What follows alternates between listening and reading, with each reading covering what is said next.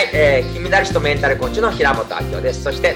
はい、えー、両者コーチの、えー、高橋良和です。はい、こんにちは。では、はい、今日の質問は、はい、今日の質問はですね、はいえーセルフイメージがうまく書き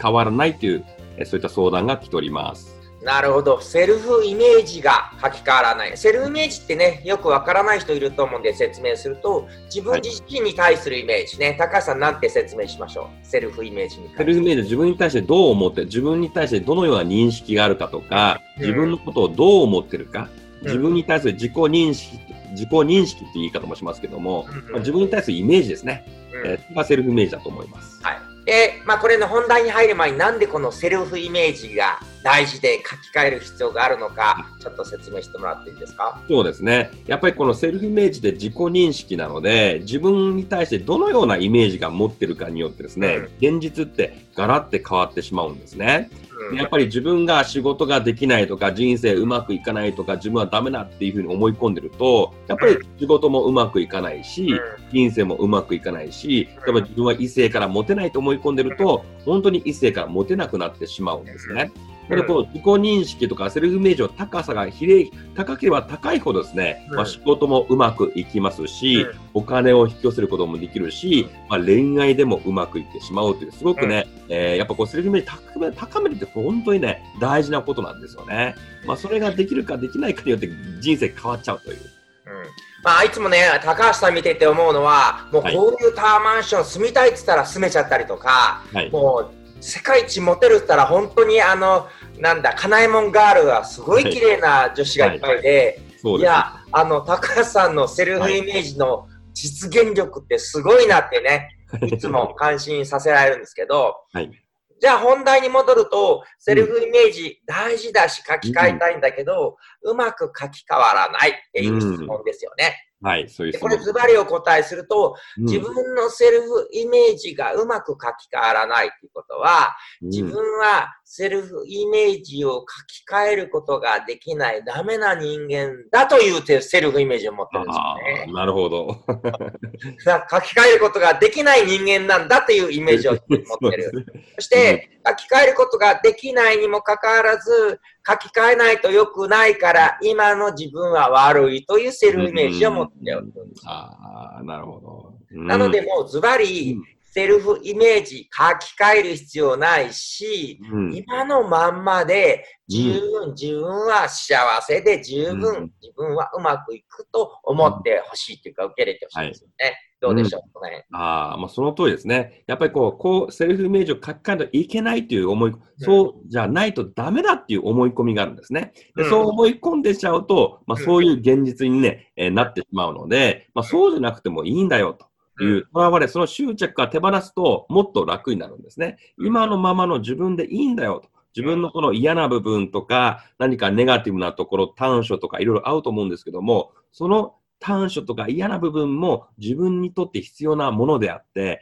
自分にとって実は、えー本当に幸せ、自分が幸せになるために必要な存在なんだっていうことに気づけるとですね、まあ、自己需要ということで、自分を受け入れる、嫌な自分とかネガティブな自分を受けることができますので、そうすると、だんだんこうセルフイメージが上がってきちゃうというか、うんえーそういう現象が起きてくるんじゃないかなと思いますね。そしてさらに言うと、うん環境や付き合う人を変えてほしいんですよね。うん例えば、自分のことをダメ出しするとか、お前これダメだなみたいな職場や会社や同僚上司いると、ダメだダメだって言われ続けてダメだと思ったり、いや、どうせ俺らさ、とか私たちどうせみたいに、どうせどうせみたいに言ってるような人たちとつるんでると、だよね、私たちどうせこうだよね、みたいになるので、いや、できるできるって言ってる仲間に会ううん。あ、うん。なんかいい物件できたから、出たから8000万の買っとくとか、あ、先月パッと思いついて3億の工場建てたとか、ちょっとあの、なんかベンツで大きいの、いいの出たから、とりあえず行ったけど、あの、2000万の買ったみたいな、うん。なんかちょっとこう2000円でちょっと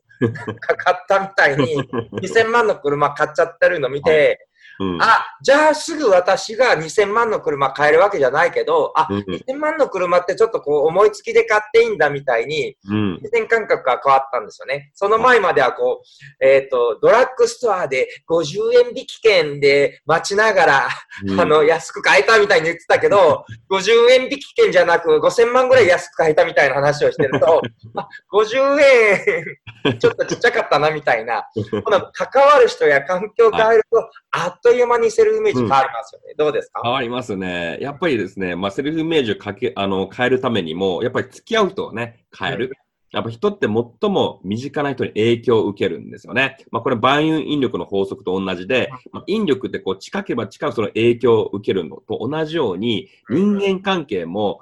最も身近な人に影響を受けます。これ万有影響力の法則って言うんですけども、なので、やっぱこう、付き合う人が、例えば、えー本当に経営者とかですね、セレブとか、大富豪とか、お金持ちとか、まあそういう人とお付き合いしていくと、だんだんこの当たり前の感覚が変わってきちゃうというんですね。その当たり前の感覚変わってくるとですね、あ、それが、それでいいんだと認めることができる。で、そこで自分は無理だ、できないと思ってしまうと、これブロックができちゃうので、それで、あ、私もこのような成功者やこんな大富豪と同じようにお金持ちになれるんだって自分に対して許可をすると、このミラーニューロンのビューッとニューロンミラーでもう影響がブワーっとね、いい影響が入ってきてですね、えー自分のイメージが変わってきて、本当にその大富豪やお金持ちとセレブのような、まあそういう周波数、波動になっていきますので、まあそうすると、どんどんセルフイメージが上がっていくんじゃないかなと思いますね。あそういえば思い出したのは私のクライアントさんが六本木ヒルズで毎家賃200万ぐらいのところに住んでるんですけど、は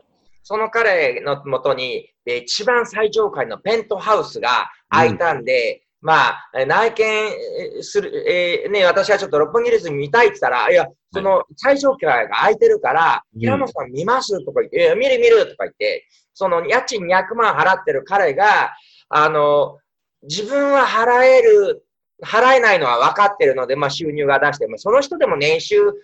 2、3億の人ですからね。うん。それでもすごいんだけど、やっぱ、えー1ヶ月に520万家賃。だいたい年間6、7000万ぐらいの家賃。ねえすごい。あすごい金額なんですけど、まあ2億の人もそれはちょっと払えそうにないなってバレちゃうんで、はい平本さん、借りる手にしといてって言われて、えーみたいな、これ30億稼いでるふふりをしなきゃダメですよね。そうでないとこうなんか、あの、冷やかしになるんで、向こうもね、わざわざ車で2時間ぐらいこうかけていろいろ見せてくれるんで、うん。平本さん借りる手で、まあそのうん200万の彼は付き添いみたいな感じで、うんもうすごい低調な感じで、ああ、どうも平本様みたいな感じで聞くんですよね。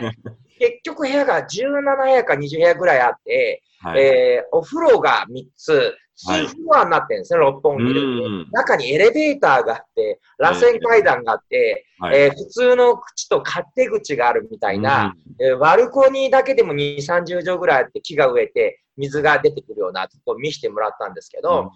うんこういう世界もあるんだ、こういうとこ借りて住んでる人がいるんだっていう視点が変わるだけで、はい。セルフイメージすごく変わったりするんで、うん。なんかこう、えーい住んでみたい部屋を見るとか、うん例えばフェラーリを試乗してみるとか、うんなんかちょっと視点変えるだけでいいんじゃないかと思うんですけど、どうでしょそうですね。やっぱりそういった体験するですね。何か高級ホテルに泊まるとか、うんえー、何でもいいです。そういうなんかセレブな体験を、まあその高級自動車とか高級ホテルとか何か自分が行ったことない、まあ高級マンションとかですね、うんまあそういう内見、内内覧してですね、えー体験するだけでも、まあ意識が変わってくるので、まあそういう世界観を見る。で、やっぱ観測する意識がこうね、量子力学的現実作ってきますので、普段からこう目に触れてるものとか、体験してるものが、そういう意識のチャンネルがそっちに向かってですね、またそれ引き寄せが起きてきますので、まあ、ぜひですね、その、なんかいろいろ、えー自分が憧れてる人とか、憧れの生活とか、憧れのマンションとか、車とかあればですね、それをなんか使ってみるとか、試乗してみるとか、体験してみるとか、まあ、そういうのをやるといいかなと思いますね。なるほどね。ということで、今日のワンアクションは、ぜひ、えー車の試乗でも、部屋の内見でもいいし、リッツ・カールトンでちょっとカフェを飲むとか、はいちょ。っとしたこと、えーねお、おしゃれなブランドショップ、プラダとか行って、見るだけでもいいじゃないですか。はい。ぜひね、えー理想のお場所に行ってみて、そういう体験してみたら、どうでしょうかね。はい。ぜひやってみてください。はい。では、ありがとうございますありがとうございました。